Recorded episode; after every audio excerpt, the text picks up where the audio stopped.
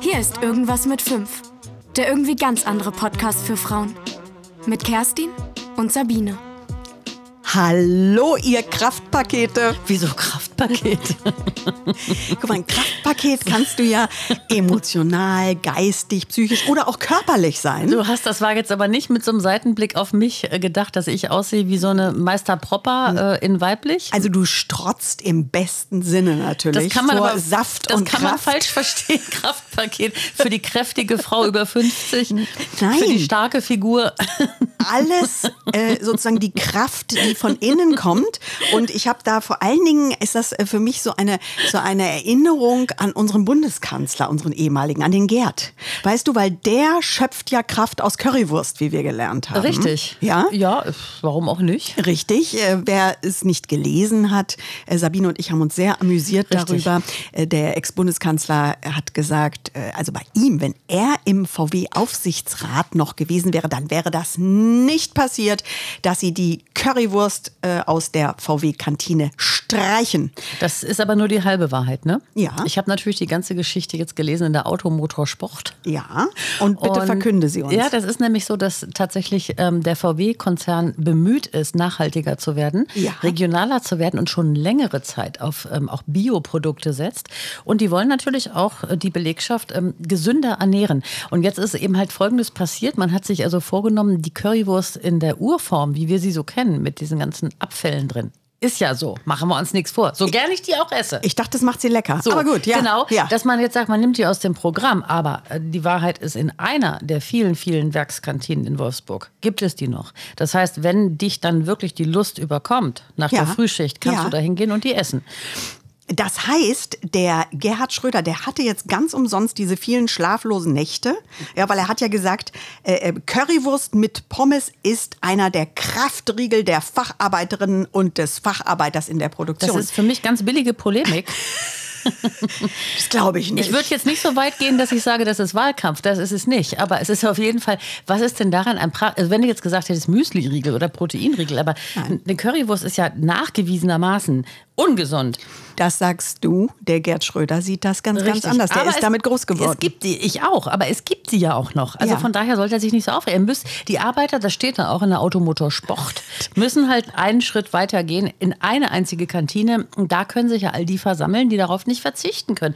Aber ist das jetzt herrlich. mal ernsthaft. Das ist doch schon versöhnlich zu Beginn dieses Ja, Podcasts. aber jetzt mal ernsthaft, ist das nicht ein, ein richtiges Zeichen, zu sagen, wir setzen darauf, dass wir sagen, wir brauchen keine Currywurst. So lecker die ist, man kann die ja hin und wieder essen, man kann da hingehen, aber die muss jetzt nicht mehr täglich im, im, äh, an der Theke zu haben sein. Du, ich finde das völlig in Ordnung und dank meiner Tochter habe ich ja auch schon vegane Currywurst essen dürfen. Genau. Und die schmeckt auch ganz gut. Richtig. Ich habe damit kein Problem. Ich finde es nur wahnsinnig unterhaltsam. Immer wenn der Gerd Schröder irgendwas macht, gerne übrigens auch mit der Gattin ähm, zusammen, finde ich das wahnsinnig unterhaltsam. Wusstest du übrigens auch, dass die ähm, Currywurst äh, von VW eine Teilenummer hat, so wie Bremsbeläge und ähm, Druckluftzylinder und so weiter? Nein, aber das finde ich konsequent. Die Händler können Ja, äh, ja. im Prinzip unter einer bestimmten Teilenummer Ja. A, den Ketchup bestellen und die Wurst. Das heißt, wenn irgendwie der VW-Händler ähm, in Posemuckel Mhm. meint, er müsste diese, diese Currywurst, die ja offenbar berühmt ist, ich wusste davon bisher noch gar nichts übrigens. Du und ich sind ja auch selten in der Ich Werkskantine. esse aber gerne Currywurst. Das sei mal so ganz nebenbei Ja. erwähnt auch noch an dieser Stelle. Aber auf jeden Fall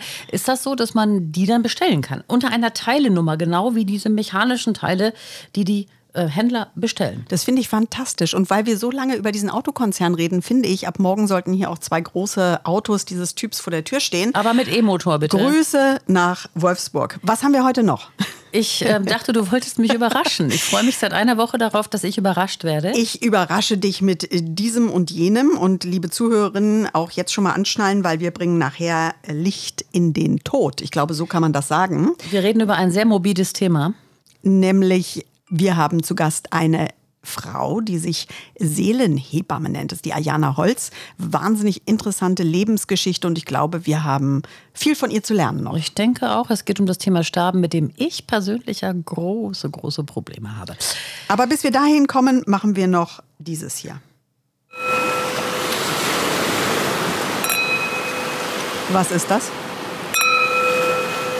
Ich könnte jetzt sagen, das ist eine Schiffsglocke. Die die Totenmesse einleuchtet. Aber da ich dir in die Augen blicke und deinen Blick sehe, weiß ich, es sind Champagnergläser am Meer. Ach, die Frau kennt mich. Also es war jetzt nicht Champagner, aber es war Meer und es war Alkohol, also mehr Alkohol am Meer. Ja. Und ähm, ich habe dir zugeprostet. Das ist aber toll. Ja. Ich freue mich über diese, diese Soundteile, die du mitbringst, aus Ja. allen Teilen der Welt. Momentan ein bisschen eingeschränkt, Corona-bedingt, so auf den europäischen Raum beschränkt, aber immerhin, das ist, ähm, klingt gut. ja, also Ganz toll. ich muss sagen, da gibt es immer wieder was zu hören. Dieses zum Beispiel ein Gruß vom Wochenende. Ist das schön mit den Möwen? Ja, Findest du Möwen auch so schön? nicht wirklich. Wenn man sie dann aber nämlich täglich hat im Urlaub, dann nerven sie. Jetzt höre ich sie gerne. Ja? Ich könnte mir diese auf dem Grill ganz gut vorstellen. Nein, die schmecken, da ist doch nichts dran. Da ist nichts dran. Nichts dran. Ich habe auch ein schönes Geräusch. Na? Guck mal, ich wähle jetzt mal was. Jetzt habe ich schon alles verraten. Bin ich doof, ey. Ich wollte nämlich jetzt eigentlich damit einsteigen und sagen, mh, wetten, dass die Hälfte unserer ZuhörerInnen nicht mehr wissen, was das für ein Geräusch ist. Wissen, würden deine Kinder wissen, was das ist? Das weiß, doch, ich glaube, nee. Nein, wahrscheinlich nicht. Aber ich glaube, von unseren Zuhörerinnen, die ja gerne auch Ü50 sind, die wissen das. Das war eine Telefonwählscheibe und ich habe gerade meine Nummer gewählt, die wir als Kind hatten zu Hause und die immer, die es immer noch gibt. Ich äh, weiß nicht, ob es unsere noch Also mein gibt, aber ich weiß, äh, ich weiß auch diese äh, Nummern noch. Ich weiß auch die von meinen schon lange verstorbenen Omas. Ach, echt? 42 67 23 mit der Vorwahl Hannover oder 49 31 57 auch mit der Vorwahl Hannover. Bitte ruf doch mal an und äh, frag mal, wer da jetzt wohnt, wer die Nummer jetzt hat. Das wird uns wirklich mal total interessieren. Ah, ähm, also auf jeden Fall, das ist ein Telefon und das Telefon, du musst zugeben, das sieht aus, so wirklich jetzt wie aus einer anderen Welt. Sehr schön. Das sieht aus wie aus den 30er Jahren, oder? Ich finde es sehr dekorativ und ich hätte nicht gedacht, dass es äh, noch so jung ist. Genau, nee, das, genau, du nimmst jetzt auch schon wieder den Gag vorweg. Ja, das ist hier neu. Früher haben wir Gags so offen gelassen und sie konnten einfach mal so lachen, liebe Zuhörerinnen. Heute nehmen wir die Pointen einfach vorweg. Das geht auch schneller Das dann. Problem, genau, das ist im Vergleich, kommen wir gleich zur Sache. Also dieses Telefon, finde ich, sieht wirklich aus, als wäre es aus den 30er Jahren. Und das Schlimme daran, und deswegen bin ich auch so erschlagen, ähm, es ist, ähm, ich, ähm, ja, aus meinem Geburtsjahr. Und das macht mich so, äh, so betroffen, weil wenn ich mir vorstelle, als ich geboren wurde, sahen Telefone so aus, da wird mir erstmal so klar, wie alt ich wirklich bin. Und übrigens auch nicht weit von deinem entfernt, wir sind ja fast gleich. Ähm, das ist wirklich die Wahrheit, da steht unten drauf das Geburtsjahr und ähm, es ist für mich erschütternd.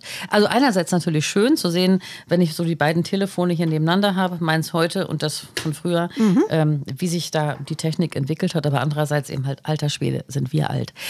Ich finde aber, es sieht makellos Es aus. sieht Marke, es ist auch relativ neu. Mein Freund hat das auf dem Trödel erstanden. Ja. Der ist mit dem Motorrad letzten Sonntag auf den Trödelmarkt gefahren und ähm, hat dieses Telefon gesehen. Das sieht ja aus wie neu. Ja. Das muss irgendwo gestanden haben. Das hat bestimmt auch keiner benutzt. Ich kann mir das nicht vorstellen. Ähm, es ist weiß und es sieht sauber aus. Also noch nicht mal irgendwie verschossen groß und so. Mm, Und hat er mir das mitgebracht, weil eben mein, mein Geburtsjahr darunter steht. Sehr schön. Ich habe ein Tastentelefon zu Hause, ähm, was nicht benutzt wird, sondern was in einer, welches in einer Kiste liegt und eine Erinnerung an meine Oma ist. Das stand bei meiner Oma in Weinrot und irgendwie habe ich gedacht, ach komm, das behalte ich. Aber deins ist natürlich doch deutlich imposanter. Das sieht aus wie so wirklich aus einem Hitchcock-Film, so, so ein Schwarz-Weiß-Film, Ja. so ein Telefon. Ja. Grauenvoll. Also, wie gesagt, schön grauenvoll. mhm. So alt sind wir. So, das wollte ich auch noch mal ganz kurz loswerden am Anfang. Man ist so jung, wie man sich fühlt, wollte ich noch mal sagen. Ja, was ist äh, ansonsten noch von uns heute zu erwarten? Du weißt ja, dass ich Barbie-Puppen gerne mag, ne? Ja, das ist eine geheime Obsession von dir. Und hast du mitbekommen, was passiert ist diese Woche? Menschen möchten, dass Barbies in neuen Berufsbekleidungen Nein, verkauft nein, werden. nein, nein, nein, nein, nein. Also pass auf. Ähm, es gibt eine neue ähm, Kampagne des Puppenherstellers Mhm. und das heißt Role Models. Das heißt, es gibt ab sofort gibt es Was ähm, nichts mehr als Vorbilder Gibt heißt. es, ähm, genau, richtig, Vorbilder, genau, gibt es Barbie-Puppen, eine ganze Serie mit Puppen, die ähm, im Prinzip Frauen abbilden, Mhm. die sich ähm, in der Corona-Pandemie verdient gemacht haben. Das heißt, die Barbie kommt weg von dem rein äußeren Image hin zu mehr Inhalt. Also man, man verpackt die jetzt ein bisschen schlauer, klüger und ähm, angelehnt an große weibliche Persönlichkeiten unserer Zeit, Forscherinnen, Immunologinnen, Impfstoffentwicklerinnen. Da ist zum Beispiel eine Barbie-Puppe, ähm, die von der ähm, Impfstoffentwicklerin Sarah Gilbert von der Oxford University ähm, als Role Model genommen wird. Und ähm, die sieht auch genauso aus. Guck mal, wie sie. Eins zu eins. Ja. Hm? Mit langen Ja, Haaren, Brille, ja, Businessanzug und so weiter. Und die ist quasi die erste Puppe, die, die da so genommen wurde für. Und die sagt eben halt, ich wünsche mir, dass meine Puppe Kinder auf Berufe aufmerksam macht, die sie vorher nicht kannten. Zum Beispiel Immunologin. Diese Frau hat übrigens den AstraZeneca-Impfstoff entwickelt. So, Ja, Chapeau. die gibt es als Barbie jetzt. Das finde ich sehr schön. Es würde mich noch mehr erfreuen, wenn die äh, Firma von diesem unseligen Begriff, ich lese den dauernd und ich hasse den wirklich, du musst es mal bitte verfolgen, äh, auch in ähm, Social Media. Es wird überall das Wort Role Model, auch in Deutsch. Es gibt dann so, so einen ganzen Satz und dann kommt das Wort Role Model. Wir brauchen mehr Role Model in diesem und jenem. Und ich denke so, warum zur Hölle sagt ihr nicht Vorbilder? Das würden nämlich die Leute dann auch verstehen. Richtig. Das ist so ein verquastes Zeug. Ich hasse das. Und es fällt mir total auf, wirklich. Schon seit In Kommunikation. Genau. Also ich habe das auch tatsächlich im, im, in der Fernsehproduktion viele, viele Jahre so erlebt, dass wir haben nie das Wort Vorbild benutzt, wir haben immer Role Model. Das kam so, ne? Das, ja, das hat sich so eingebürgert hier irgendwie. Ähm, man, ich glaube, jeder oder viele wissen, was gemeint ist. Aber ich finde, das Vorbild trifft noch irgendwie viel schöner. Ja, ich glaube aber vor allen Dingen, die, die man erreichen will, wissen das zum Teil nicht. Nee. Nee, nee, Und das richtig. ist äh, kurz gedacht, weil ähm, mit Barbies spielen auch durchaus Jüngere, auch Menschen Klar. vielleicht, die ähm, jetzt bildungsmäßig anderen Zugang haben oder weniger Zugang als äh, Ja. andere. Und da sollten wir doch alle so reden, dass die das auch verstehen. Die Frage Das ist eben halt, was die mit dem Ken jetzt machen. Ob der jetzt auch nachzieht oder ob der so doof bleibt. Weil, ähm, hast du, hast du Barbie-Puppen gehabt eigentlich? Ja, ich habe Barbie-Puppen gehabt. Hast du auch einen Ken gehabt? Selbstverständlich und eine Tutti, das Kind. Ich hatte nämlich gar keinen Ken, weil ich, ich sag dir ganz ehrlich, wie das ist. Ich fand Ken immer schon brüllend, langweilig und hässlich. Der soll ja schön, attraktiv sein, der fährt ja auch ein Cabrio und so. Ich sag mal so, ich habe gehört, er war gut im Bett. Und das reicht ja für Das manch reicht. eine. Ja, aber ich frage mich jetzt und wirklich. das ist da auch in Ordnung. aber Ken kann jetzt, du kannst ja jetzt nicht mehr Ken an die Seite von dieser, äh, von diesen Impfstoffentwicklerinnen äh, stellen. Das äh, macht ja. So. Das weiß ich nicht. Oder vielleicht, vielleicht machen wir Ken als Hausmann, bringen wir den raus oder so. Also vielleicht ist das seine Also neue, auf jeden Fall bestimmt sein neuer gibt, Weg. Es, gibt es Bedarf, auch Ken zu revolutionieren. ja.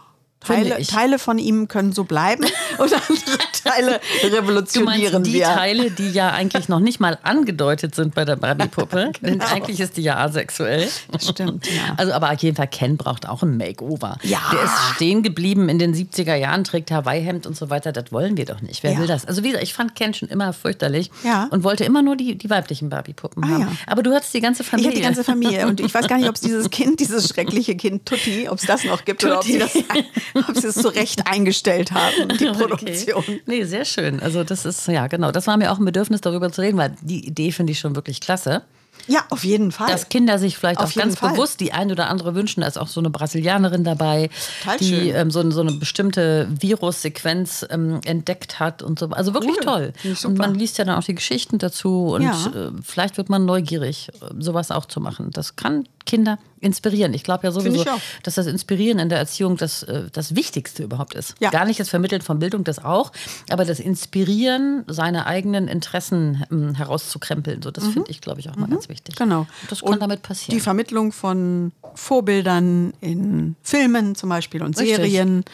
Ähm, da könnten auch andere Frauenberufe mal vorkommen Sehr als gerne. die klassischen, die da gespielt werden. Da arbeiten ja Frauen zu 99 Prozent im Journalismus oder Marketing. Oder Anwältinnen. Anwältinnen sind die auch sind Ja, die sehr ja, gerne. ja. Sehen aber dann aus wie ein Topmodel. Und du Natürlich. denkst so, wie macht sie das, Genau. dass sie so perfekt geschminkt vom Visagisten und gestylt mit dem 100.000 Euro Dress äh, morgens ins Büro geht. Richtig. Da ist man verwundert. Da ist man sehr verwundert, aber das ist tatsächlich äh, Standard, glaube ich, mittlerweile. ja, ja. Und da werden realistische Bilder doch mal schön. Finde ich auch. Mhm.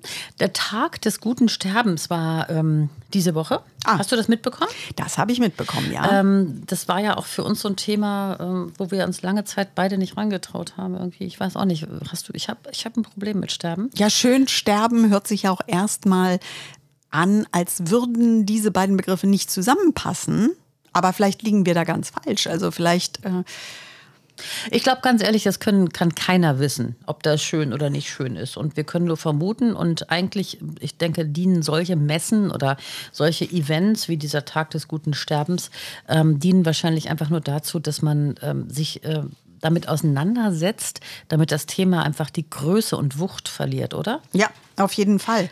Das einfach auch das Thema wieder ins Bewusstsein gerückt wird, weil man verschweigt es oder Frauen natürlich auch sehr, sehr gerne. Also wenn man nicht gerade im bekannten Familienkreis irgendwie damit zu tun hat, dann spricht man auch möglichst nicht drüber. Es geht mir genauso. Ja, es gab diesen Aktionstag und der sollte ermutigen, dem Tod offener zu begegnen, aber jetzt ein bisschen mit dem Augenzwinkern, auch weil ich habe das auch verfolgt, die ähm, Social-Media-Kampagne von Mark Bennecke, der hat ähm, natürlich darüber berichtet und man darf darüber auch schmunzeln.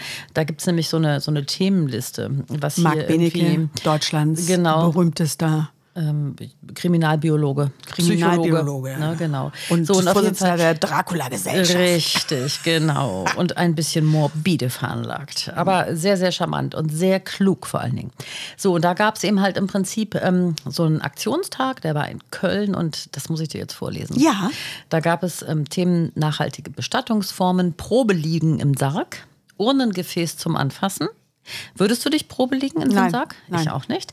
Mitmachaktionen, Denkanstöße, wenn ich nur noch einen Tag zu leben hätte? Nein, möchte ich mich auch nicht mit auseinandersetzen. Meine Bestattungsplaylist. Aber wenn ich nur noch einen Tag zu leben hätte, da gibt es ja jetzt dieses berühmte Buch tatsächlich. Ich gestehe, mich hat es gelangweilt. Ich habe es aus der Hand gelegt, ähm, das genau mit diesem, ähm, ja, mit dieser Idee spielt. Was tut man dann? Also, das ja. ist nur ein Gedankenkonstrukt, auch in diesem Buch.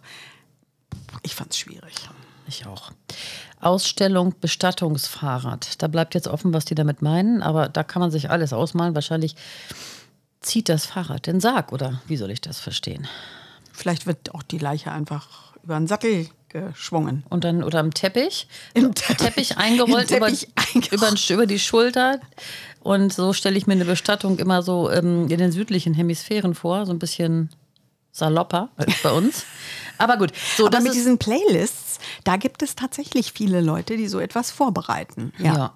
Ich habe neulich äh, mit einer Freundin gesprochen, die auch eine äh, regelmäßige Hörerin dieses Podcasts ist und die erzählte mir vom Tod eines äh, nahen Angehörigen und da gab es eben all diese Vorbereitungen von dieser Person auch und eben auch eine Playlist. Das kann ja Fluch und Segen sein. Für manche ist es vielleicht sogar ganz schön, wenn Klar. sowas vorbereitet ist Natürlich. und du dich nicht darüber sorgen musst, mhm. Mensch, nehme ich jetzt Brahms oder Beethoven. Mhm. Oder beide lieber. Ja, oder nicht. man hat ja jetzt auch immer Schlager, die man so hört. Ich wohne ja hier neben so einem Friedhof, ne? Ja. Und kriege ja eine Menge mit. Übrigens bin ich neulich da drüber gelaufen über den Friedhof und ich habe da festgestellt, dass es da tatsächlich auch ein paar Tretminen gibt auf den, ähm, also wirklich schlimme Tretminen auf den Grabsteinen. Da ist, ähm, da bin ich schon mal dran vorbeigelaufen. Ich habe mich darüber übelst aufgeregt. Das ist nämlich ähm, eine Person, die ist vor gar nicht allzu langer Zeit gestorben. Ja. Ein Professor Doktor, den Namen denke ich mir jetzt aus, weil ich möchte da keinen Zusammenhang herstellen. Professor Dr. Joachim Müller steht da ne? Mhm. Chemiker, ne? Mhm. mit Beruf. Ne? Mhm. Und seine Frau wurde auch dort bestattet. Und wie wird die genannt? Ehefrau Gerlinde. So, ich finde, das ist ungezogen, das macht man einfach nicht. Ne? Es mag ja eine große Persönlichkeit gewesen sein, dieser Herr Professor Dr. Joachim Müller, Chemiker, aber die Frau hat es wenigstens auch verdient, mit Vor- und Nachnamen erwähnt zu werden. Ja. Ne? Aber ich glaube, das liest man häufiger tatsächlich so bei den etwas älteren Herrschaften. Ja. Aber ist nicht angemessen, finde ich auch. Nö. Mhm. Find, also ich finde es ich find's gemein halt einfach. Die mhm. Frau wird sicherlich auch Großes geleistet haben in diesem Leben, auch von dem Mann, gehe ich mal von aus. Und da muss man so ein bisschen aufpassen. Ich meine, so ein Grabstein ist ja für die Ewigkeit. Da sollte man sich schon überlegen, was man da reinmeißelt oder reinmeißeln lässt. Und dann habe ich was ganz Lustiges gesehen, da bin ich mir aber nicht sicher, ob die Person, die dort äh, bestattet liegt, ob die das auch witzig findet. Ein Peter Erdmann. Mhm. Und rate mal, was der auf dem Grabstein hatte. Keiner. Ein Erdmännchen. Ah. Aber vielleicht, das ist doch ganz süß. Vielleicht war das sein Spitzname. Ich finde das total so. kitschig, sorry. Bei mir läuft dann immer sofort so ein Kino im, im Kopf ab, wenn ich mir so vorstelle, dass der Mann wahrscheinlich zeitlebens aufgezogen wurde Weißt du, mit diesem Erdmann-Namen. Und dann kamen die Filme ja auch noch. Ich weiß nicht. Vielleicht fand er es auch putzig. Oder vielleicht hat er aber auch einfach zum Geburtstag immer so Erdmännchenfiguren bekommen und hat irgendwie sich so eine Freude abgeknödelt und hat sich, weißt du, so aus Höflichkeit gelacht. Und dann dachten die, komm, dann machen wir dem auch auf den Grabstein. Ich Vielleicht hat er sich ja selbst gewünscht. Das kann auch sein. Gehen wir mal davon aus, dass es so ist. Ich finde es trotzdem geschmacklos. Ich keine Ahnung, es gibt so viele Grabsteine sind einfach geschmacklos. Ich weiß ja eh nicht, ob man das wirklich braucht, so ein großes Ding. Aber das muss jeder für sich das selbst entscheiden. Jeder für sich selbst entscheiden. Und das ist ja auch richtig. Ich denke auch, dass es nicht mehr zeitgemäß ist. So, also ich habe ja schon gesagt, dass ich ein Mega-Problem habe. Ich muss mal kurz das Telefon wegstellen. Natürlich behindert mich hier mal freien Sprache am freien Vortrag. Ähm, ich habe ein Gigaproblem mit dem Thema Sterben. Und das liegt sicherlich auch daran verankert, dass irgendwie meine Mutter ja früh gestorben ist und mhm. wir das auch nicht verarbeitet haben und es auch in der Zeit gar nicht so. Wir waren ja alle überfordert, inklusive meinem Vater. Also ich habe damit ein echtes Problem. Nachvollziehbar. Na, kommen wir zur Sache. Ayana Holz aus Schwäbisch Hall. Sie hat das Institut Die Barke gegründet und das ist Bestattung und Begleitung in Frauenhänden. Und das hat uns beide auf jeden Fall, als wir das gelesen haben, irgendwie angefixt. Herzlich willkommen, Ayana Holz. Ähm, Sie haben ja schon von mir gehört, dass ich irgendwie ein Riesenproblem mit dem Sterben habe. Bin ich damit alleine oder geht das vielen so? Ja, ich freue mich auch sehr, dass Sie mich eingeladen haben zu diesem Podcast-Termin. Und es ist schön, dass ich eben über dieses Tabuthema Tod sprechen darf. Das ist ja auch ein Anliegen von mir, das wieder mehr in unser Leben zurückzubringen und in, ins Leben hinein wieder zu bringen, weil es ja zum Leben, zu unser aller Leben dazugehört. Aber Sie haben auch tatsächlich recht, es ist eben leider noch so, dass sehr, sehr viele Menschen viel Angst und ja, Berührungsängste Ängste haben. Ängste überhaupt vor dem ganzen Thema Sterben, Tod. Und das ist noch nicht so. Es ist besser geworden. Ich finde, es wird, es gibt äh, einen markanten Wandel, können wir schon spüren und erleben, dass es mehr wieder äh, äh, Thema wird. Aber es ist noch lange nicht so, dass da äh, keine Ängste oder äh, ja, äh, da wären, sondern ja, es ist tatsächlich nötig, immer noch darüber zu sprechen. Ja, und auch ein Stück weit sehen wir es ja auch als unsere Aufgabe, etwas von diesen Ängsten nehmen zu dürfen, wenn das möglich ist. Warum tun wir uns denn so schwer mit dem Thema? Weil wir nicht wissen, was kommt nach dem Tod oder woran liegt das Ihrer Erfahrung nach? Ja, ich glaube, es ist gar nicht mal so sehr so dieses, was danach kommt, weil da gibt es ja ganz unterschiedliche Vorstellungen oder auch ne, von vor einem Jenseits oder von äh, manche denken, danach ist einfach Schluss und äh, da gibt es nichts mehr. Wenn ich tot bin, dann ist das alles aus, mein Leben und äh, da kommt nichts mehr und es ist egal, was dann danach passiert. Also da gibt es ja alle Vorstellungen von, von diesem danach. Aber ich glaube, es ist eher so, ähm, dass Tod sehr aus unserem Leben heraus getrennt, abgetrennt wurde, dass das eine lange Geschichte hat, auch schon. Äh, wie Tod aus unserem Leben genommen wurde, wenn wir nur daran denken, das ist einige Jahrzehnte zwar jetzt nur her, aber es ist schon eine Zeit her, ein paar Generationen her, ähm, als es noch üblich war, dass Menschen zu Hause geboren wurden und auch zu Hause gestorben sind. Also wo das noch mehr in unserer Mitte war, wo alle Menschen das auch miterlebt haben.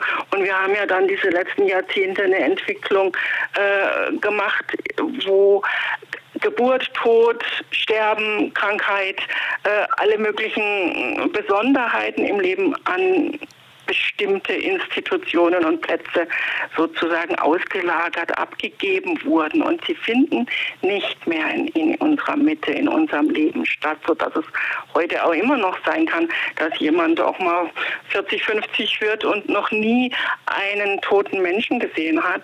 Aber anstelle davon haben wir sehr viele Medienbilder von schrecklichen Toten oder Krimis mit schrecklichen Todesumständen. Wir haben sehr viele schlimme Bilder von von Tod oder Krieg und Katastrophen und all diese Dinge.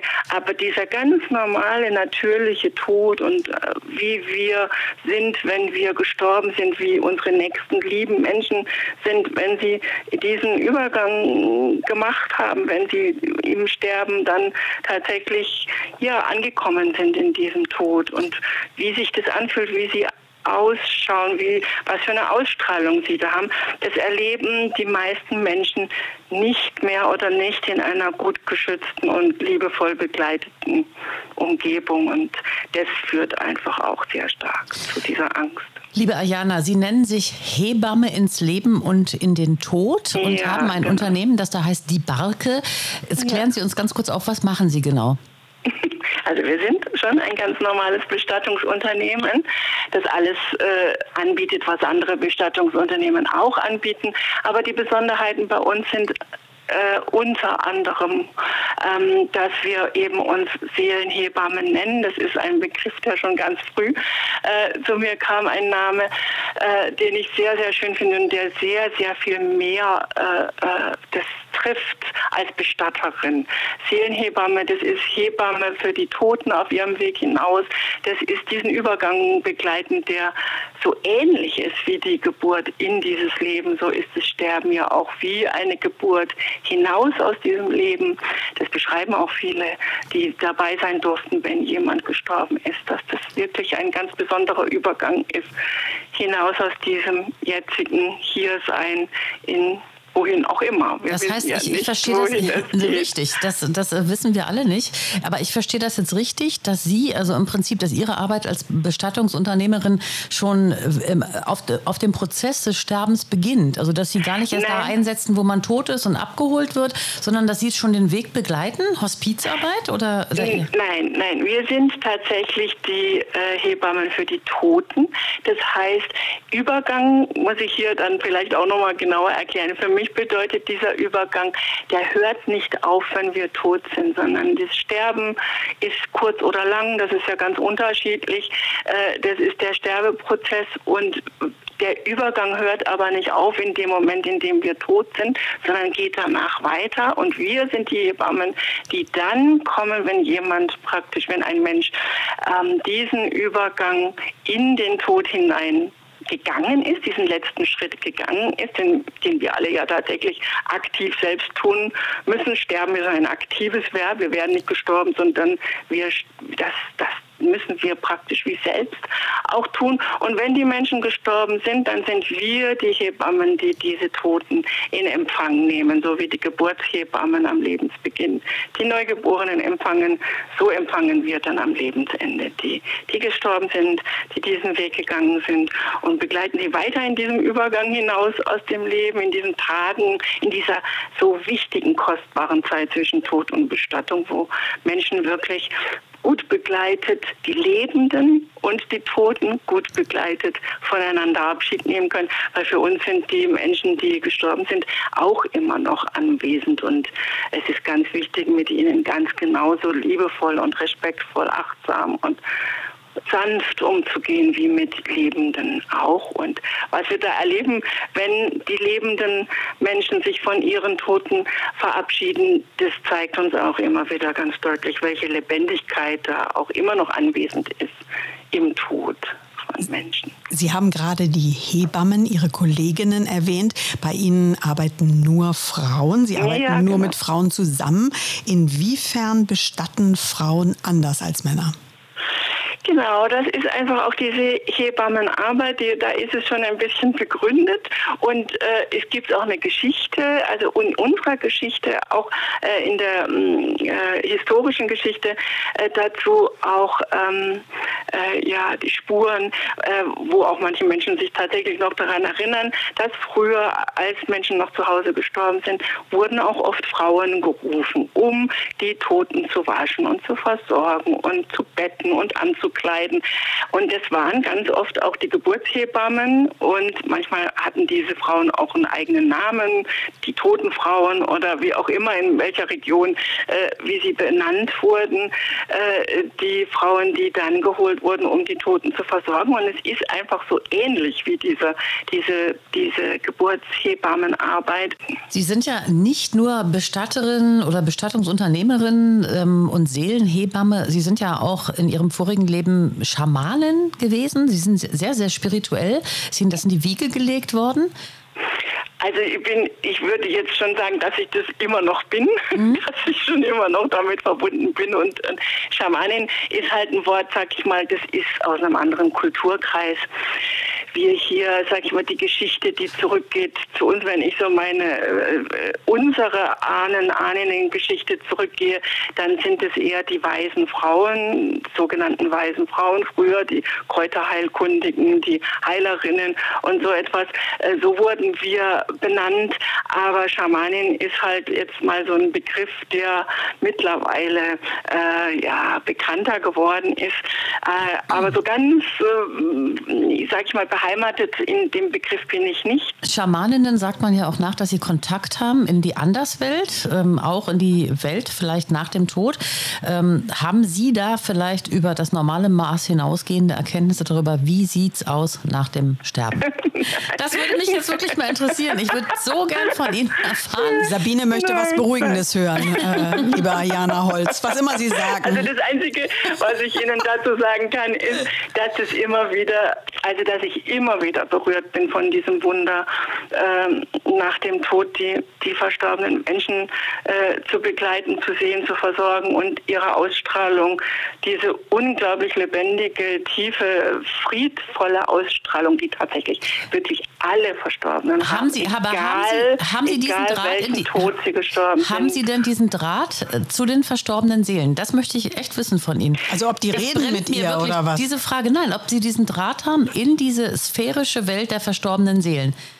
Also das, ich würde sagen, dass das weit darüber hinausgeht. Also das ist so ein, das ist eine Verbindung, ein Kontakt zu überhaupt dieser Lebendigkeit, die in einer unsichtbaren Weltebene da ist. Und und ich würde schon so sagen, dass ich es empfinde als dass wir alle das eigentlich im Prinzip können und das ist für mich auch eine Grundlage dieser Arbeit ist schon in Kontakt und Verbindung mit den verstorbenen Menschen zu gehen, äh, die ich gerade begleite und äh, da ja, das einfach zu spüren und zu, zu aufzunehmen, was ich da ähm, ja, erfahren kann, um sie dann so zu begleiten, wie das gut Das, ist, das, angemessen. das hört sich jetzt so an, ähm, als ob die alle friedlich und lieb und äh, Glücklich. glücklich, nett, sympathisch. Da, ich, ich meine, das ist ja auch letztendlich ein Beruf für sie. Ich kann mir nicht vorstellen, dass man äh, zu jedem Toten die gleiche äh, intensive, positive, super freundliche Beziehung hat. Oder Es gibt Ist eine das so? andere Ebene da drin tatsächlich, also die hinausgeht. Das ist dann auch, das ist das Wunderbare auch zu sehen an den Lebenden. Wir kommen ja zu allen möglichen lebenden Angehörigen Mhm. und zu allen möglichen verschiedenen verstorbenen Menschen, die, die ganz unterschiedlich leben, ganz unterschiedliche Lebens- und Weltvorstellungen und was auch immer haben. Gell? Von katholisch, die ganz normale katholischen Menschen, die dann irgendwie eine katholische Bestattung auch mit dem Pfarrer äh, sowas ganz konventionelles möchten und trotzdem unsere liebevolle Begleitung wünschen, bis zu den Menschen, die alles gerne selber gestalten und es ganz anders und ganz frei gestalten wollen. Da ist ja wirklich alles vertreten und äh, da gibt es eine Ebene, deswegen sage ich das ja auch, also für mich ist es wirklich eine Liebe zu den Toten und eine Liebe zu diesen Menschen, die über das Persönliche hinausgeht. Und diese Ebene, die wird halt einfach so deutlich und so spürbar für alle, die, in, die wirklich Abschied nehmen können, gut begleitet Abschied nehmen können. Da öffnet sich das Herz so. Deswegen ist es für, mit diesen Lebenden auch immer wieder so wunderbar, weil in diesem Raum, in diesem Abschiedsraum öffnen sich die Herzen. Das Oberflächliche, das normale Leben wird, wird einfach nicht mehr, das ist nicht mehr wichtig, das ist nicht mehr äh, äh, ausschlaggebend, was, was wir, wie wir sonst an uns an Konventionen halten oder was sonst wichtig ist, sondern da sind die Menschen einfach so ganz pur, sie selbst so ganz stark in ihrem Herzen, so ganz stark mit ihren Gefühlen da, die sie ja auch gar nicht mehr in dieser Ausnahmesituation so zurückhalten und verbergen können. Und damit werden sie auch ganz authentisch und ganz, so ganz arg Mensch, also so richtig dieses Menschsein, das wir im Grunde alle sind. Und es wird so sichtbar und deutlich. Und äh, ich kann gar nicht anders als die Menschen begleiten und die Toten, indem ich auch mein Herz öffne für sie. Also es geht nicht anders. wir, wir, wir, kommen um das eine Thema leider nicht, nicht herum, das Thema Corona. Ähm, wie hat sich dann durch die Pandemie Ihre Arbeit jetzt nicht nur, nicht nur im praktischen Sinne, ich, ich kann mir vorstellen, da gibt es auch ganz, ganz große ähm, Grenzen, die Ihnen jetzt gesetzt werden bei der Arbeit als Bestatterin, aber wie hat sich denn die Arbeit für Sie geändert in Zeiten der Pandemie, wo der Tod vor jedermanns Haustür steht, theoretisch?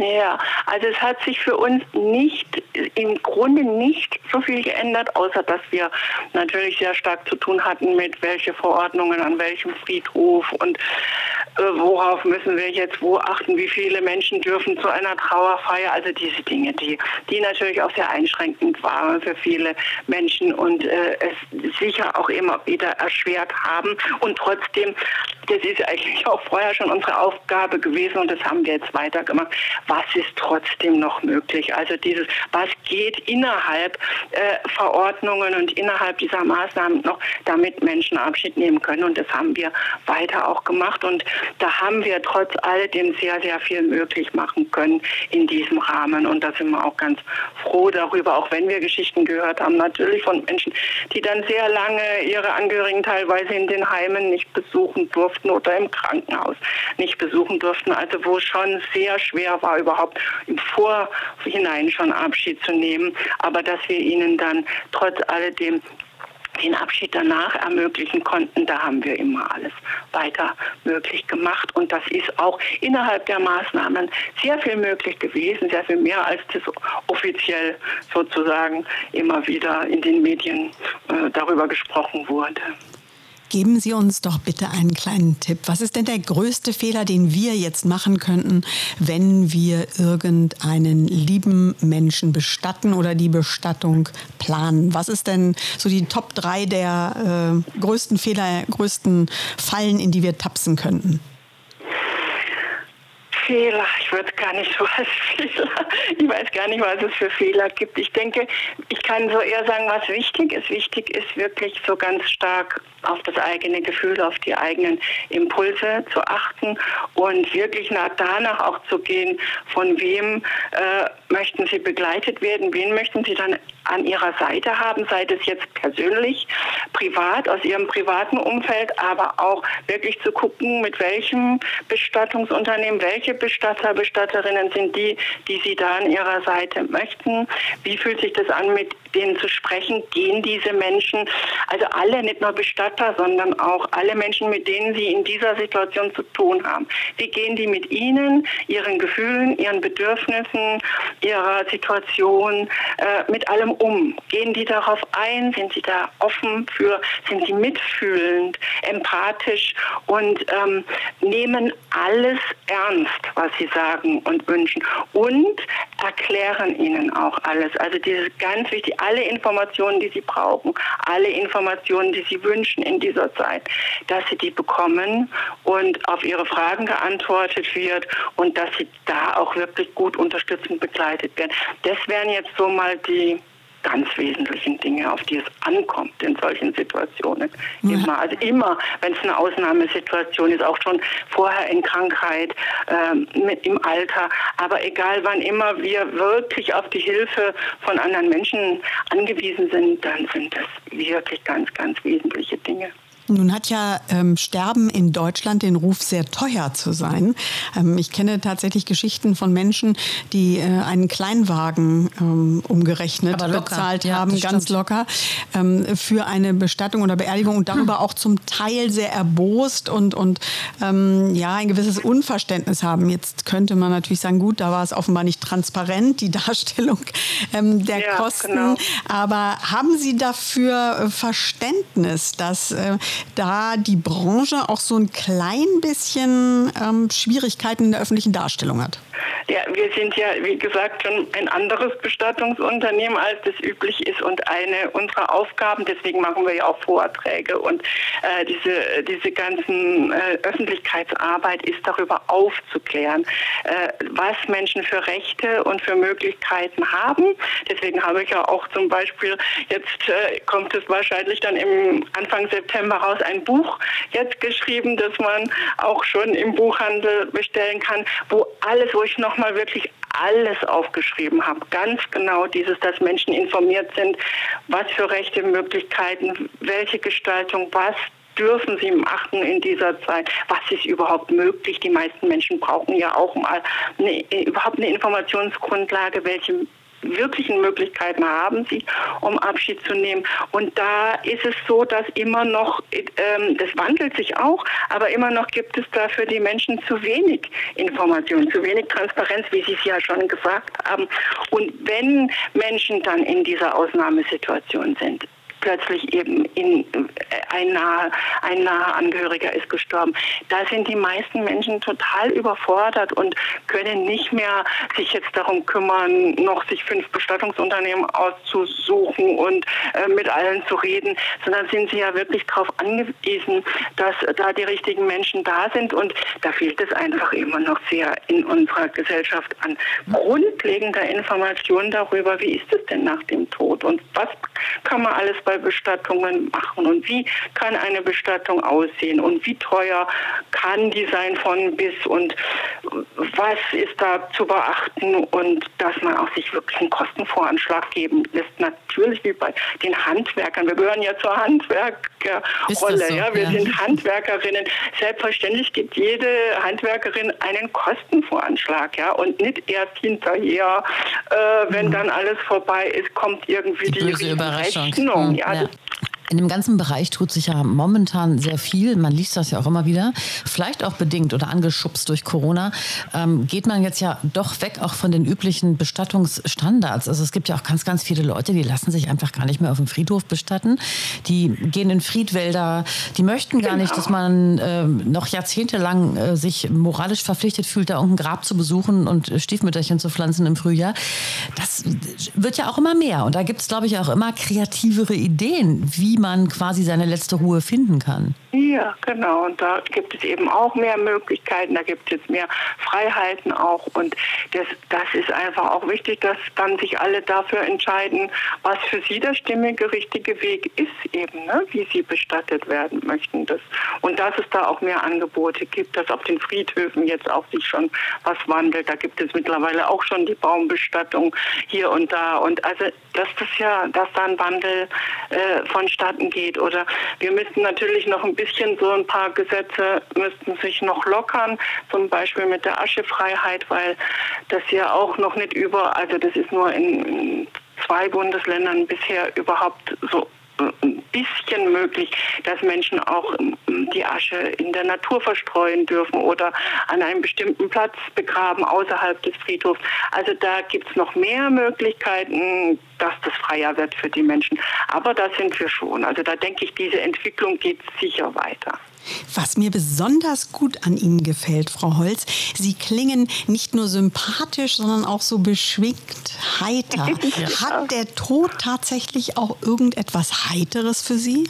Ja, auf jeden Fall. Es ist tatsächlich so und das ist halt wirklich so, das, das ist etwas, was die Menschen erleben müssen, aber es ist so, dass sich in jedem Tod und bei jedem Sterben auch dieses Glück und ein so, also so ein unglaubliches Glück entfalten kann. Das ist, das kann man überhaupt gar nicht beschreiben. Das ist diese Lebendigkeit, die da in diesem geschützten Raum, wenn Menschen wirklich einen geschützten Raum mit ihren Toten haben, der gut begleitet ist, angstfrei begleitet ist und wirklich mit diesem Herzen in Verbindung, da entsteht auch immer wieder so ein Glück, so ein, also das Glück über die Verbindung mit diesem Menschen, der gestorben ist, diese, dieses Glück über die Zeit, die wir hatten, mit ihm oder ihr auf dieser Erde zu teilen. Äh, dieses, so, und dann ist es noch, es ist noch irgendwie jenseits davon, was für, was, was wir da alle erlernen und erfahren dürfen im Kontakt mit den tatsächlich verstorbenen Menschen in dieser Zeit zwischen Tod und Bestattung. Also nicht nur auf einer spirituellen Ebene, sondern wirklich im direkten Kontakt mit den verstorbenen Menschen. Da tut sich für so viele Lebe Lebenden einfach nochmal etwas so stark, äh, wird da etwas so stark klar, wie kostbar das Leben ist und was sie in ihrem Leben nochmal anders leben möchten, worauf es wirklich ankommt, was ist wirklich wichtig. Und diese Dinge, die wir manchmal dann, wo wir manchmal in Therapien oder Seminaren wieder lernen müssen, die werden dann oft in so einer Zeit zwischen Tod und Bestattung, wenn die Möglichkeit für diesen Abschied da ist, äh, werden sie geschenkt. Das nenne ich dann auch die Geschenke der Toten. Wohl dem, der Sie an der Seite hat, Ayana. Kann Absolut. Ich sagen. Und ich höre bei Ihnen ähm, bei dem ganzen Gespräch eine ganz, ganz große Liebe und einen ganz, ganz großen Respekt für das Leben heraus. Also das heißt, Ja. bei Ihnen geht es zwar um die Zeit danach, aber letztendlich lieben Sie, glaube ich, das Leben und, und stehen auch für den Respekt am Leben und ehren die Toten auf ihre ganz besondere Art und Weise. Und äh, wir danken Ihnen ganz herzlich, dass Sie uns hier Rede und Antwort gestanden haben und mir so ein bisschen die, die Angst genommen haben, vor diesem schwierigen Thema auch darüber mal zu reden. Komisch irgendwie, das ist äh, Ja. merkwürdig besetzt bei mir. Und ähm, einfach auch eine Tür geöffnet haben in diese andere Welt. Vielen, vielen Dank. Ganz Ja, lieben Dank. Gerne, gerne, gerne, von Herzen gerne. Das Glück der Lebenden und der Toten. Wer hätte gedacht, dass wir diesen Satz in diesem Podcast mal aussprechen? Hochinteressantes Gespräch. Wie fühlst du dich jetzt danach, Sabine? Ein bisschen erleichtert. Ich finde, sie hat das unglaublich gut rübergebracht. Ich habe ähm, tatsächlich ein bisschen von dem Schrecken verloren, bin aber auch ein bisschen froh, dass es jetzt vorbei ist. Ja, das stimmt. Ich fand es wirklich sehr beeindruckend, wie ja, äh, lustig, fröhlich, in, auch in allen Vorgesprächen, die wir mit ihr hatten, die äh, Ayana Holz ist. Und äh, das hat mich sehr, sehr positiv gestimmt. Also schön sterben, das geht, haben wir durch Ayana Holz gelernt. Ihr Buch, sie hat es kurz erwähnt, kommt im September raus und selbstverständlich erfahrt ihr, liebe Zuhörerinnen, bei uns auf den Social-Media-Kanälen genau, wie es heißt, wenn es rauskommt, wo ihr es bekommen könnt. Genau, wir werden uns verlinken mit ihr und äh, so bleiben wir alle auf dem Laufenden, wie das weitergeht, auch mit dem Buch. Das ist ja doch spannend, denke ich mal. Nun mal, wie der Engländer sagt, to something completely different. Wir müssen noch die fünf machen, unsere Rubrik. Fünf Sprüche über Frauen, die wir hassen. Da kann, glaube ich, jede von euch das ein oder andere erzählen. Da gibt es mehr als fünf, ziemlich sicher gibt es. Ähm, äh, eigentlich jeden Tag diese, diese flapsigen, lapsigen Sprüche von, von häufig Männern. Ne? Manchmal sind Frauen aber auch nicht um einen dummen Spruch verlegen. Aber in der Regel sind es Männer, glaube ich, die uns Sprüche drücken, oder? Ja, und das sind ja so scheinbare Komplimente. Im, er, im ersten Moment denkst du, ach, ach Mensch, ist ja nett. Hm. Das hat so ein Mäntelchen um, ne? Da kommt so ein Satz mit so einem süßen Mäntelchen um und dann machst du das Mäntelchen auf und siehst du, das ist eine Frechheit. Mhm. Also du denkst mit drüber Ja. nach und dann wird dir bewusst irgendwie, das kann der jetzt nicht wirklich gemeint haben. Zum Ja. Beispiel? Ja, zum Beispiel äh, denkt man ja gar nicht, dass du über 50 bist. Denkst du erstmal so, ach nee, ja, super, hab mich super gehalten. Und dann so, ja, Frechheit, was soll das denn überhaupt bedeuten? Ich finde das nett. Nee, es ist, das ist eine Frechheit, Ja. weil 50 ja als etwas Abwertendes, Negatives sozusagen im Subtext Ach so. kommt. Ach, du bist noch nicht die Böse für. Ja, genau. weißt okay. Mhm. Ja, So, ja, das stimmt. Also, ne, aber im ersten Moment denkst du, oh, Ähm, fühlt man sich süß. geschmeichelt im ersten Moment? Ja. Weil das hört, hören wir ja tatsächlich auch öfter. Ne? Ja. Aber ich glaube nicht, dass das bei den allermeisten böse gemeint ist. Bei einigen glaube ich schon, tatsächlich. Nee, ist nicht böse gemeint, aber ist nicht wirklich gut nachgedacht. Nein, Ne, so ähnlich wie ist ja auch etwas, was du und ich kennen. Ähm, intelligente Frauen sind ja selten lustig. Da bist du eine Ausnahme. Da denkt man so, äh, sag mal, Okay. Mhm. Ja, stimmt. äh, sorry. Ja? Ja, ja. Du bist äh, unlustig und nicht intelligent, du doofer Mann, der das gesagt Ja. hat. Denkt man dann. Das ist richtig, richtig. Ich habe äh, so Probleme mit so generellen Sprüchen, wenn so, ähm, habe ich tatsächlich ein paar Mal jetzt in einer näheren Vergangenheit sogar gehabt, wenn mehr als eine Frau in Entscheiderpositionen sitzt, dass ähm, sich unten an der Basis Männer rühren und diesen fürchterlichen Spruch sagen, na gucken wir mal, ob die Stuten bissig sind. Ja. Da habe ich so ein Riesenproblem Ganz mit, dieses, schlimm. dieses blöde Klischee. Erstmal Ganz ist ja schlimm. belegt, also so sage ich mal, so biologisch gesehen, diese Stutenbissigkeit gibt es ja so in der Form gar nicht, schon gar nicht unter Stuten, Blödsinn.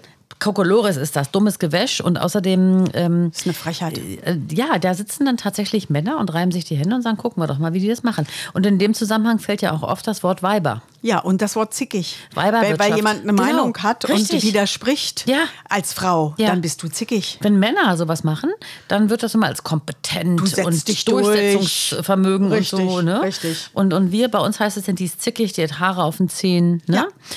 So, haben wir jetzt schon fünf? Ich weiß es nicht, aber es gibt ja auch noch, wenn du dich so anziehst, musst du dich nicht wundern. Das ist auch Mhm. Wenn das und das ist, keine Ahnung, jemand auf deine Brust guckt oder dir auf den Hintern toucht oder irgendwas. Habe ich tatsächlich mal als junges Mädchen gehört von der Mutter einer Freundin bei uns im Dorf.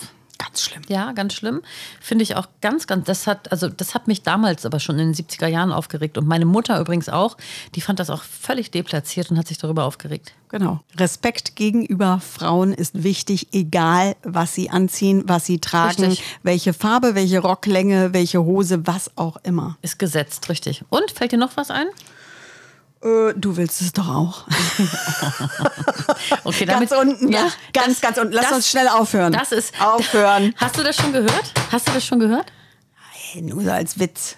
Hast du diesen, hast du diesen Spruch schon mal in, in, in, in Natura Nee. gehört? Sag bitte. Aus Witz. Aus Spruch. Ich habe es ernsthaft gehört. Ja? Ja. Und dann? Du wolltest es auch. Ich habe diesen Spruch schon gehört und da, war, da gingen bei mir alle Lichter aus. Das ist, ähm, entschuldige bitte. So, jetzt habe ich hier noch ein bisschen Atmo. Ich habe ja auch Atmo mitgebracht. Das ist eine Sommernacht, ist eine Autobahn. 28 Grad am Kudamm. Ah, Autobahn Richtung Dresden. Berliner Kudamm, kein Witz. Nachts um eins, Ist laut. 30 Grad. So ist der Kudamm nachts um eins. Warst schon lange nicht mehr nachts um eins auf dem Kudamm? Nee, ich komme immer erst um zwei, das ist leiser. Was machst du um zwei auf dem Kudamm? Das sage ich euch jetzt hier nicht. Aber krass, oder? Hätte ich nicht gedacht. Mhm. Wirklich, man hat so ein bisschen so, ja, Autobahn ist jetzt übertrieben, aber so Landstraßen-Feeling Ja. oder so. Wahnsinn. Ich habe mich auch gewundert. Das halt wahrscheinlich oder keine Ahnung, irgendwie durch diese Schluchten, Häuser. Die Häuserschluchten. Man darf das nicht unterschätzen. Das ist da natürlich haben. Mhm. auch so ein Klangkörper für solche Geräusche und so. Ne? Das ist tatsächlich, oder? Schön. Ich finde es aber Und schön. du hörst Jetzt auch kommt das gerade der Bus. Nee, da kommen auch Rennen und so. Manchmal hörst du so, da beschleunigen die auch und so. Gottes Willen. Das ist ja Das leider ganz Gottes ganz, äh, auf ganz dem schlimm. Kudamm, diese Autorennen sind ja tatsächlich an der Tagesordnung. Kudamm ist übrigens eine große Straße in Berlin. Für alle, die in Gütersloh wohnen. Danach sind Serien benannt. Das weiß jedes Kind in Deutschland, wer oder was der Kudamm ist. Stimmt. Der, witzig ist auch übrigens, Touristen passiert immer wieder gerne, die äh, vor einem Schild stehen, da steht Kurfürstendamm drauf und dann fragen, wo ist denn der Kudamm? Ist das so? ja. Das ist aber ein bisschen doof, oder? Gut, nicht alle sind intelligent, die nach äh, Okay. Berlin kommen. Hörst du das? Ja, komm, da steigen wir jetzt ein und fahren nach Hause. Okay. Du meinst, wir sollen unser Täschchen packen, Alles rein in die Tasche Mantel anziehen, den Stock nehmen, und in eine ungewisse Zukunft die gehen. Lichter ausmachen und die Türen schließen und nach Hause gehen. Kling klong. Kling klong. Dann würde ich sagen, äh, bis zum nächsten Mal. Das war ein Fest mit euch. Habt's schön, ihr Lieben. Bis ganz bald. Ciao, ciao. Ahoi.